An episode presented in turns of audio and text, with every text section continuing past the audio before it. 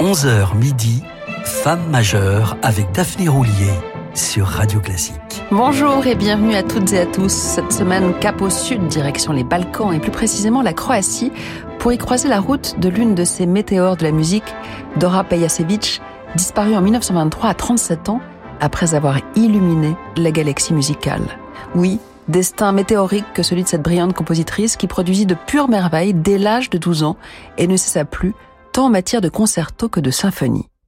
Cette étoile, et l'on me pardonnera d'abuser de métaphores astrales, mais elles sont pleinement justifiées, cette étoile donc, fut déclarée à l'état civil par son père le 10 septembre 1885 sous le nom de Maria Theodora, Dora pour les intimes, à Budapest. Ce père-là était le comte Théodore Pejacevic, le très respectable gouverneur civil de la Croatie, de la Slovénie et de la Dalmatie.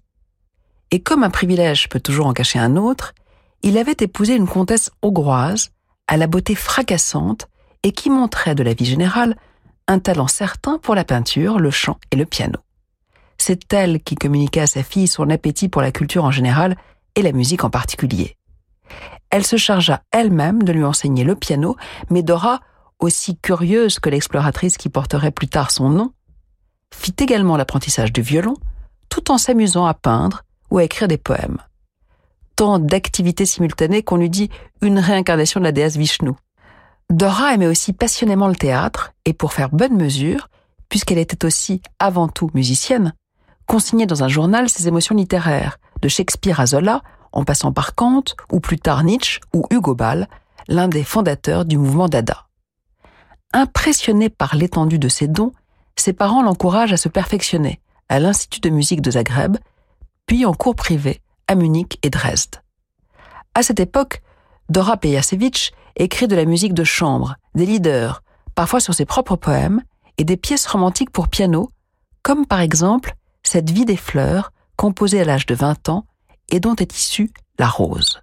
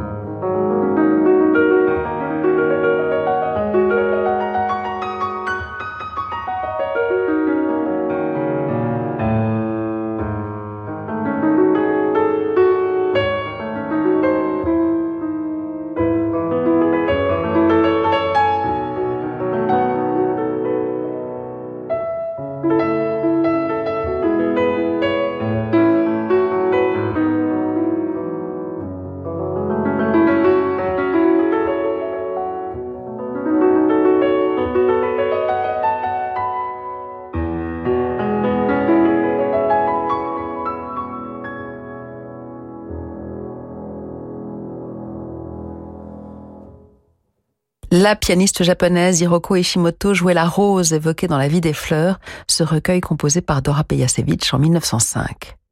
Les faits s'étant généreusement penchés sur son berceau, Dora aurait pu se contenter d'être une talentueuse dilettante, dit autrement, de se la couler douce dans de somptueux palais, loin des fracas du monde. Mais Dora ne mange pas de cette brioche-là. sa formation musicale ne lui suffit pas. Elle n'a de cesse de l'approfondir. En autodidacte gourmande, elle explore les possibilités de chaque instrument, multiplie les exercices de fugue ou de contrepoint, sans oublier bien sûr d'étancher sa curiosité en voyageant dans toute l'Europe centrale. Elle fréquente écrivains et peintres, se montre très sensible aux disparités sociales de l'époque et vénère par-dessus tout la musique, ce royaume de l'esprit. Du reste, lorsqu'elle compose, elle se décrit elle-même comme en transe. Pour autant, durant la Grande Guerre, elle s'engage comme infirmière volontaire. Profondément bouleversée par les horreurs dont elle sera le témoin, elle se met à mépriser sa classe, l'aristocratie qu'elle juge indifférente à la misère et aux souffrances du monde. C'est sans doute la musique qui lui permettra de sublimer ce conflit de loyauté et composer ses plus belles œuvres, comme sa symphonie en fa dièse mineur, dédiée à sa mère, et première symphonie moderne de la musique croate, un chef-d'œuvre de près de trois quarts d'heure, aussi riche en orchestration qu'en idées thématiques, non loin de l'univers de Malheur. Voici le scarzo de l'unique symphonie de Dora Pejacevic.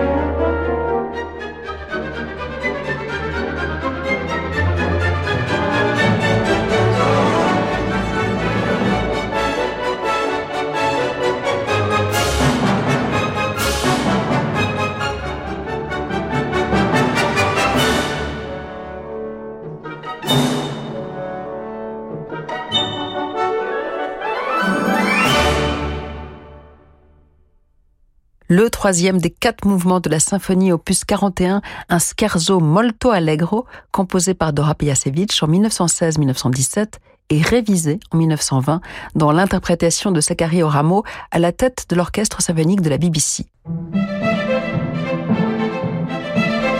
Jusqu'à midi, Femme majeure avec Daphné Roulier sur Radio Classique.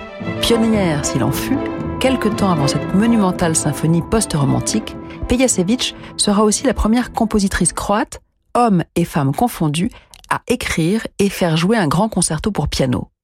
Cette pièce virtuose, composée alors qu'elle n'a pas 28 ans, est un défi elle-même, plein d'élan lyrique, qui n'est pas sans rappeler les grands concertos de Brahms ou Rachmaninoff. Créée à Zagreb le 5 février 1916, en voici quelques notes qui valent mieux qu'un discours, fut-il succinct.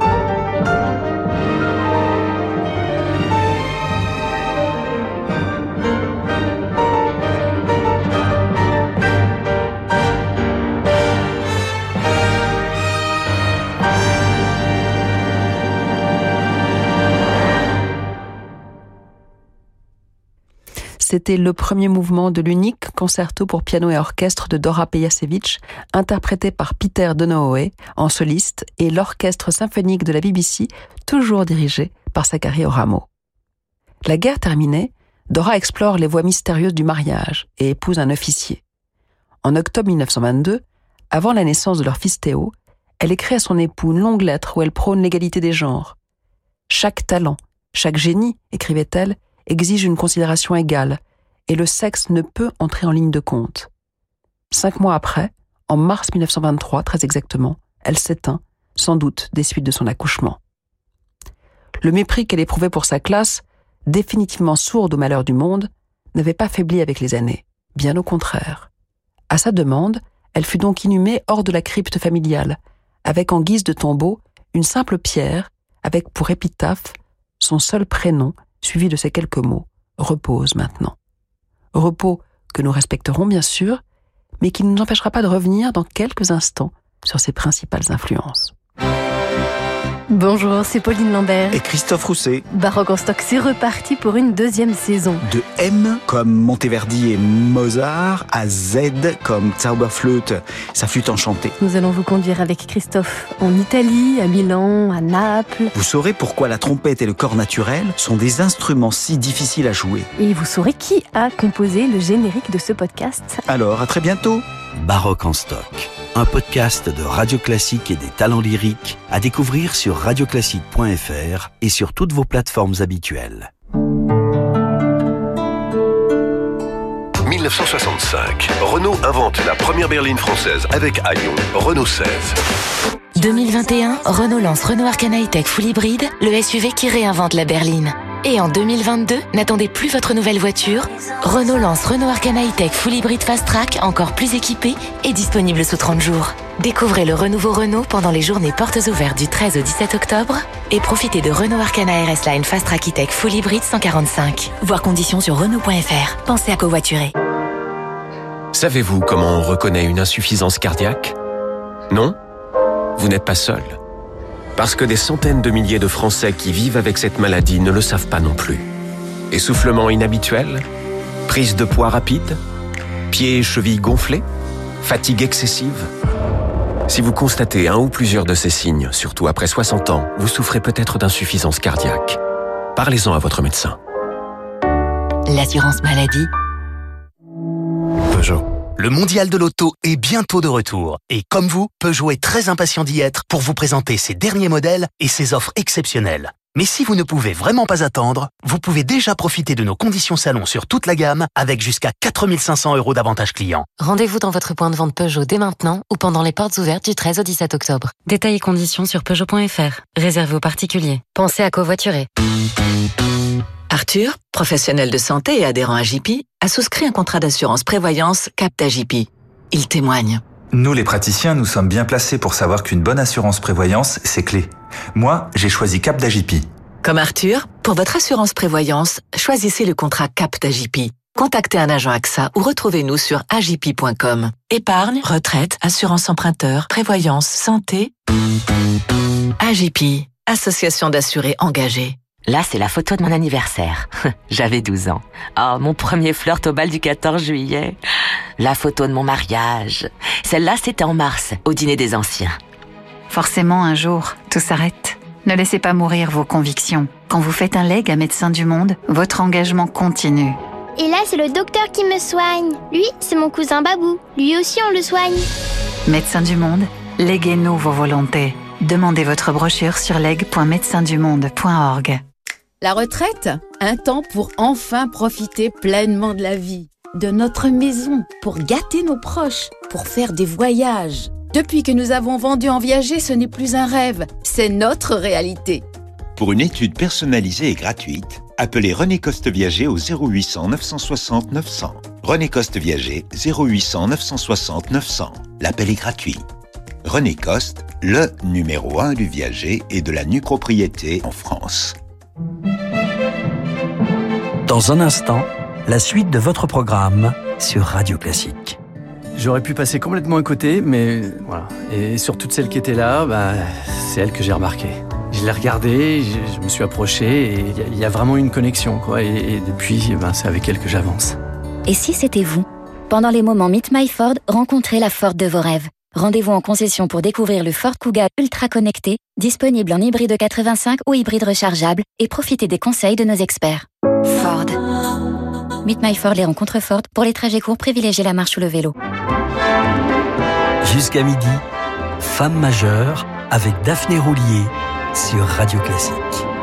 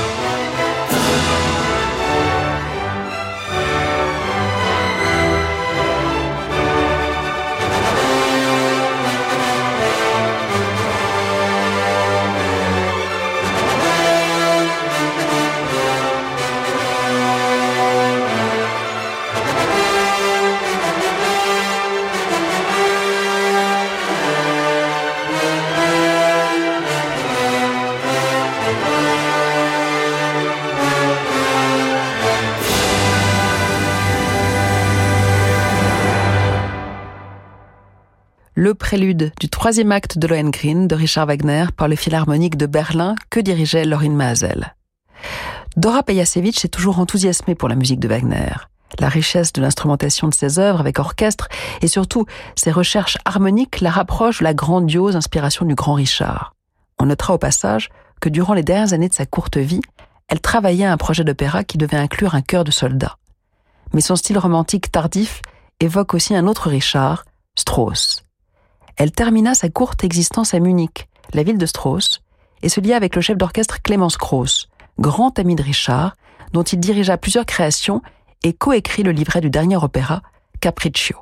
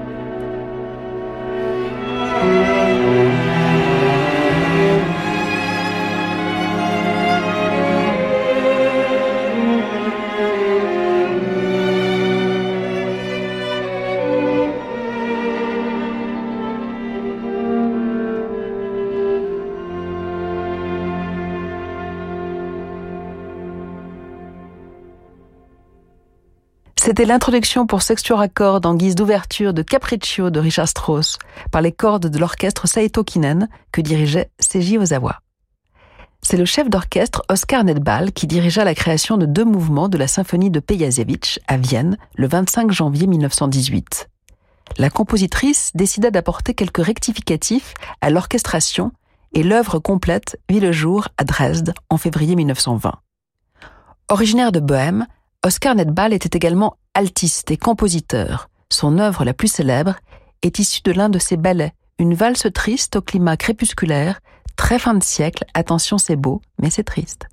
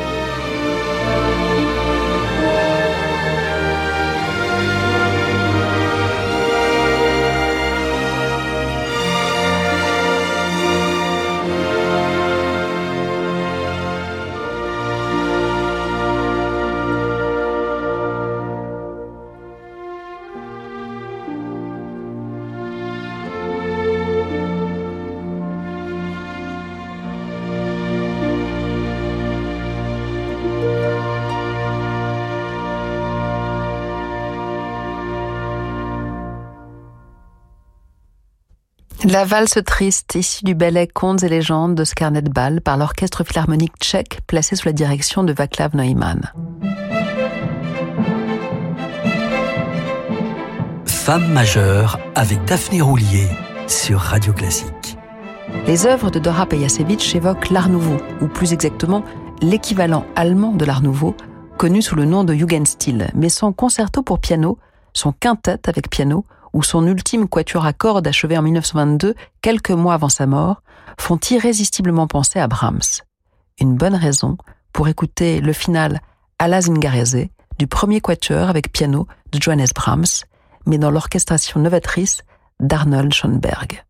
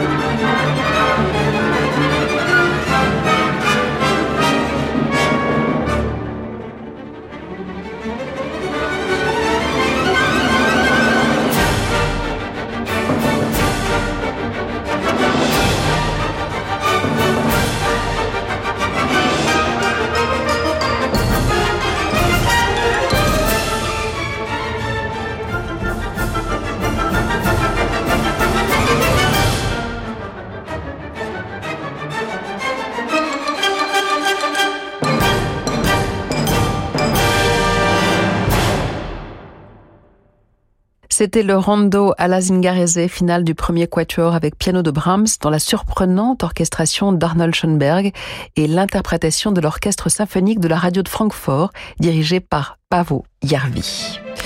Vous aurez été sensible, je l'espère, aux couleurs proches de certaines recherches orchestrales de Dora Pejacevic et à ce rythme qui lorgne très nettement vers ses origines maternelles, la Hongrie.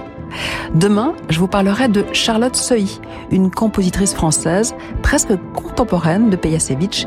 Mais d'ici là, vous avez rendez-vous avec Fabrice Lucchini pour des livres et des notes avant de faire un tour d'horizon en compagnie de Francis Drezel. À demain.